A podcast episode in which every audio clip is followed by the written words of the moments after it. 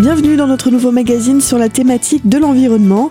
Aujourd'hui, notre émission est consacrée à la seconde conférence sur l'agroforesterie, animée et organisée par l'Association des arbres pour la vie, une association à visée environnementale et humanitaire présidée par Claude Aubertin. Dans cette première partie d'émission, Thomas Lacroix, technicien de la Chambre d'agriculture en agronomie, présentera son activité ainsi que le concept de l'agroforesterie. Mais pour commencer, Claude Aubertin, président de l'association Les arbres pour la vie, introduit la conférence avec quelques rappels sur l'association. Nous, notre objectif, c'était d'essayer de faire des nourricières ici. C'était un peu prétentieux, mais pourquoi pas? Et puis bon, ben, tous les effets climatiques se sont fait ressentir. Là, on parle même plus de changement climatique, on parle presque d'emballement climatique. On a vu qu'il y avait énormément de problèmes associés du fruitier avec euh, le forestier, tout ça. Donc euh, ça nous dépassait. On s'est aperçu que l'agriculture elle-même pouvait prendre les choses en main sans aucune difficulté. Par contre, ce qui concernait le végétal, c'était tout à fait différent. Donc à l'heure actuelle, c'est le végétal, c'est l'arbre en général qui pose énormément de problèmes. Le thème de la première conférence, c'était les arbres au secours des sols et des cultures. Cette fois-ci, ce sera nos arbres face au changement climatique régional. Il y a 40 ans que l'agroforesterie existe en France. Elle est parmi une des meilleures au monde. Elle, a été euh, étudiée par beaucoup de pays et tout. Elle était destinée à des fermes euh, classiques, conventionnelles. Les fermes bio n'existaient pas à l'époque. C'était juste un souci de rendement et de protection face aux extrêmes climatiques. Donc là, on rencontre couramment maintenant. Moi, je suis conseiller agronome euh, en agronomie et environnement, donc sur les thématiques de la qualité de l'eau, euh, des grandes cultures en bio, et puis depuis trois ans maintenant sur l'agroforesterie. Qu'est-ce que l'agroforesterie? Et dans le contexte lorrain et Grand Est, à quoi ça peut correspondre? L'agroforesterie, si on doit donner une définition, c'est une activité qui associe sur une même parcelle la production vocation agricole annuelle. Donc on parle de pâture, donc de production d'herbes, de production de fourrage ou de production de cultures, de céréales et sur une même parcelle, donc une production différée sur du plus long terme avec du bois, donc que ce soit du bois d'œuvre avec du bois de scierie ou alors du bois énergie avec des haies par exemple. Donc l'objectif dans l'agroforesterie pour l'agriculteur, c'est de mettre en valeur son parcellaire de manière distincte, de se distinguer un petit peu, de ne pas reboiser des parcelles agricoles, mais de ne pas non plus rester en, pratique agricole exclusive et de pouvoir associer des arbres qui vont lui apporter des atouts, d'où le fait de parler d'association gagnant-gagnant.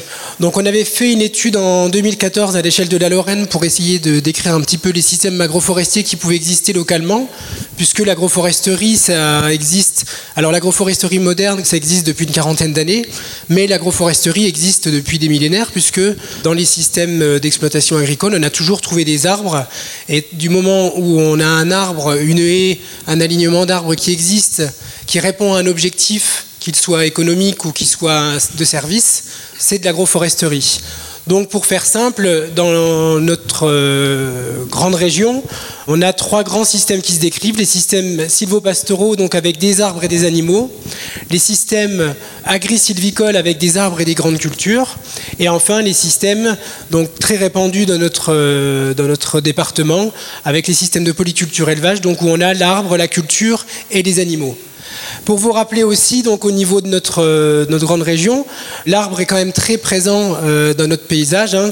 que ce soit, voyez, historiquement par les poiriers de façade qui peuvent exister, c'était une vocation de production sur les fermes, les linéaires de haies, les arbres isolés, et puis donc c'est tous ces arbres ruraux qui vont structurer nos paysages et qui vont apporter un, bénéfice à l'agriculture, en plus des autres bénéfices pour le, paysage en particulier. Historiquement, si on remonte encore plus loin, vous voyez au Moyen Âge, on avait les jouals avec l'association de cultures maraîchères et d'arbres à vocation de production de fruits. Aujourd'hui, hein, ça reste encore avec euh, le maraîchage sous les oliviers, par exemple.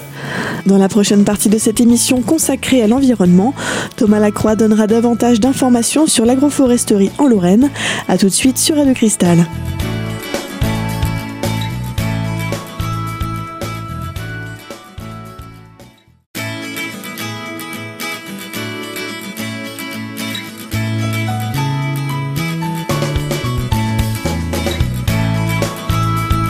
Vous êtes toujours sur Radio Cristal, bienvenue à celles et ceux qui nous rejoignent dans cette émission consacrée à l'environnement. Dans cette seconde partie d'émission, Thomas Lacroix, technicien de la Chambre d'agriculture en agronomie, nous donne davantage de détails sur l'agroforesterie en Lorraine. Historiquement, on avait également en Europe l'association des fruitiers et euh, la production de raisins, euh, la lavande associée aux arbres, et puis plus localement, chose à laquelle on pense peu quand on parle de l'agroforesterie, mais tous nos vergers de mirabelliers, les vergers de petits fruits, ou sur lesquels on associe une production de fourrage, où on va pouvoir euh, nourrir des animaux, en particulier, donc ce qu'on retrouve, hein, c'est les systèmes euh, où on associe euh, avec la production de, de moutons, très répandus chez nous. Et l'agroforesterie, au niveau élevage, s'accommode à peu près tous les types d'élevage.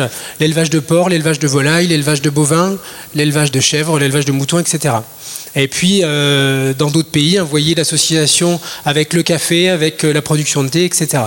Je vous parlais d'agroforesterie moderne depuis une quarantaine d'années. Ce qui est développé, c'est vraiment adapter l'arbre dans nos parcelles agricoles et l'adapter à la technique d'aujourd'hui, donc à nos machines euh, de 6 mètres de large, voire plus, à nos moissonneuses, à nos faucheuses, à, toute cette batterie d'outils dont l'agriculteur bénéficie.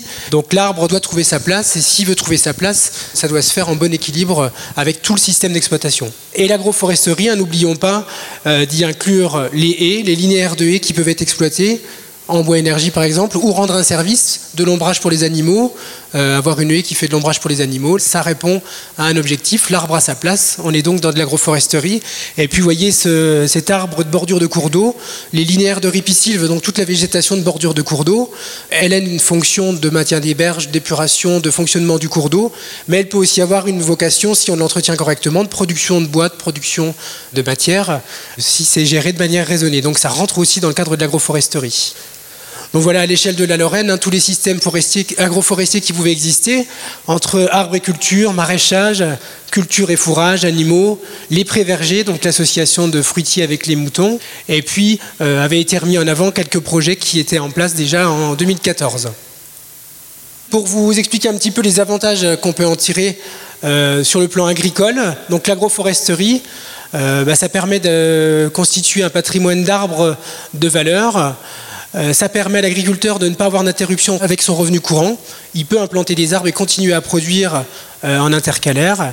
Et l'arbre, dans les systèmes d'exploitation, va pouvoir avoir un rôle protecteur pour les cultures et pour les animaux par son effet brise-vent, l'abri contre le soleil ou la pluie, la fixation du sol contre l'érosion, qu'elle soit par la pluie ou par le vent. Hein, quand euh, les agriculteurs travaillent le sol dans ces grandes plaines sans arbres et qu'il y a du vent, on voit des volutes de poussière partir et c'est quand même euh, des, kilos de, sol qui, s'en vont. Ça permet de stimuler également au niveau du sol, ça, ça sera développé après, un petit peu tout ce qui est microfaune et microflore du sol, et également la faune auxiliaire, donc toute la faune qui va rendre service à l'agriculteur plutôt que de mettre des insecticides pour lutter contre des ravageurs, eh ben, autant avoir la, coccinelle contre le puceron, euh, etc. Et puis les racines en sous-sol vont avoir aussi un rôle à jouer euh, en termes de fixation du sol et de filtre pour les nitrates et pour, en système conventionnel, euh, les potentielles fuites de résidus de produits phytosanitaires. Les racines, par leur renouvellement, vont produire également de la matière organique et enrichir le sol. Sur le plan forestier maintenant, donc, on a un bois de qualité différente avec une dynamique de croissance différente dans le système agroforestier. C'est une réduction de coût d'investissement puisqu'on plante forcément des densités plus faibles et en plus on continue à produire une production agricole. On a une réduction forte des coûts d'entretien euh, des plantations euh, par la présence de la culture intercalaire. On a une présence récurrente sur la parcelle. On a une qualité du bois différente avec une pousse régulière des cernes plus larges, un arbre qui ne pousse pas en compétition. Et donc, on a, à l'issue de nos systèmes, des ressources de bois de qualité qui vont être complémentaires aux produits issus de la forêt, qui ne sont pas forcément concurrents. Et donc, on a aussi euh, c'est ce qu'on teste dans certaines expérimentations, la possibilité d'avoir des essences qui pourraient substituer à l'avenir à des essences qu'on importe du bout du monde, comme le tech par exemple.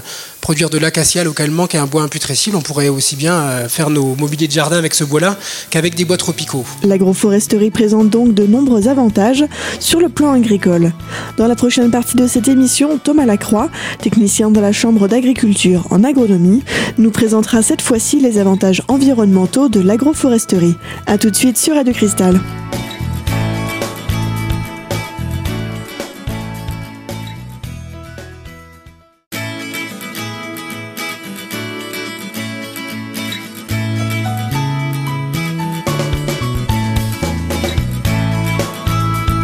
Vous êtes toujours sur Radio Cristal dans notre magazine aujourd'hui dédié à l'environnement.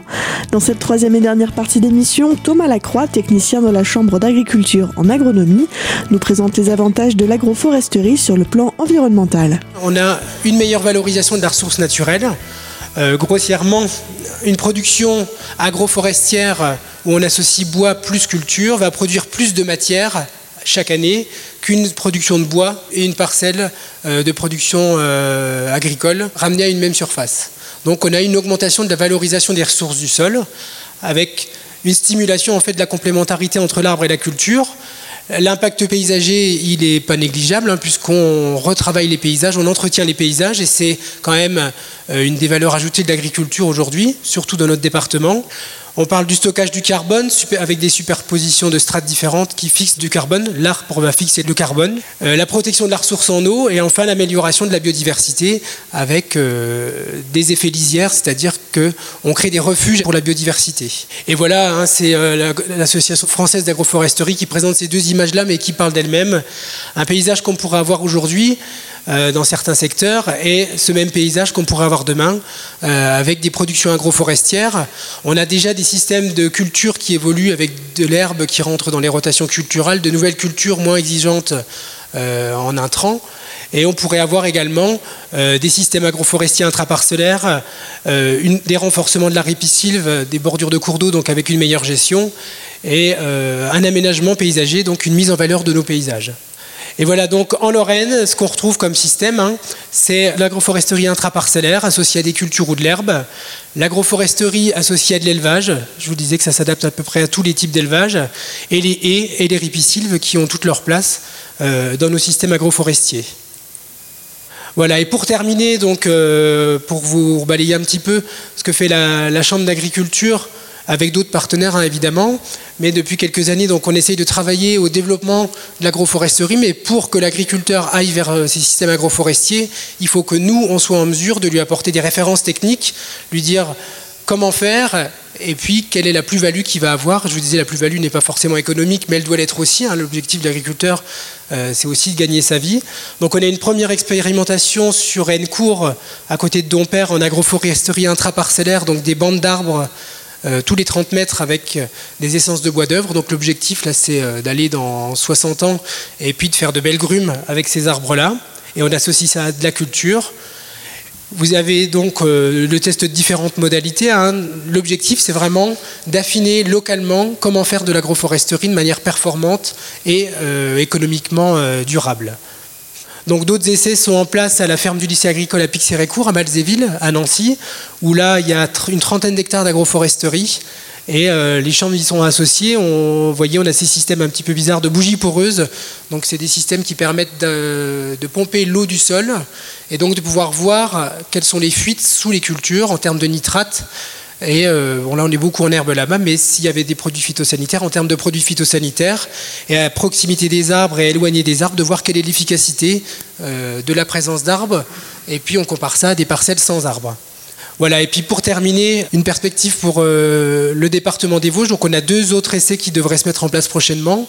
Et l'idée, donc on a un essai sur l'agroforesterie associée aux céréales.